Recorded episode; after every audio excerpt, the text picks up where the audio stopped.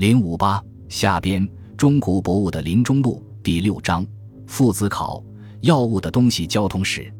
物质文化史研究在西方学术界可谓已成为一股热潮，成果蔚为大观，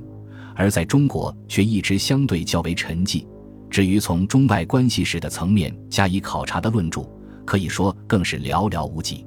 不过近年来这种局面已有所改观，相继有一批力作问世。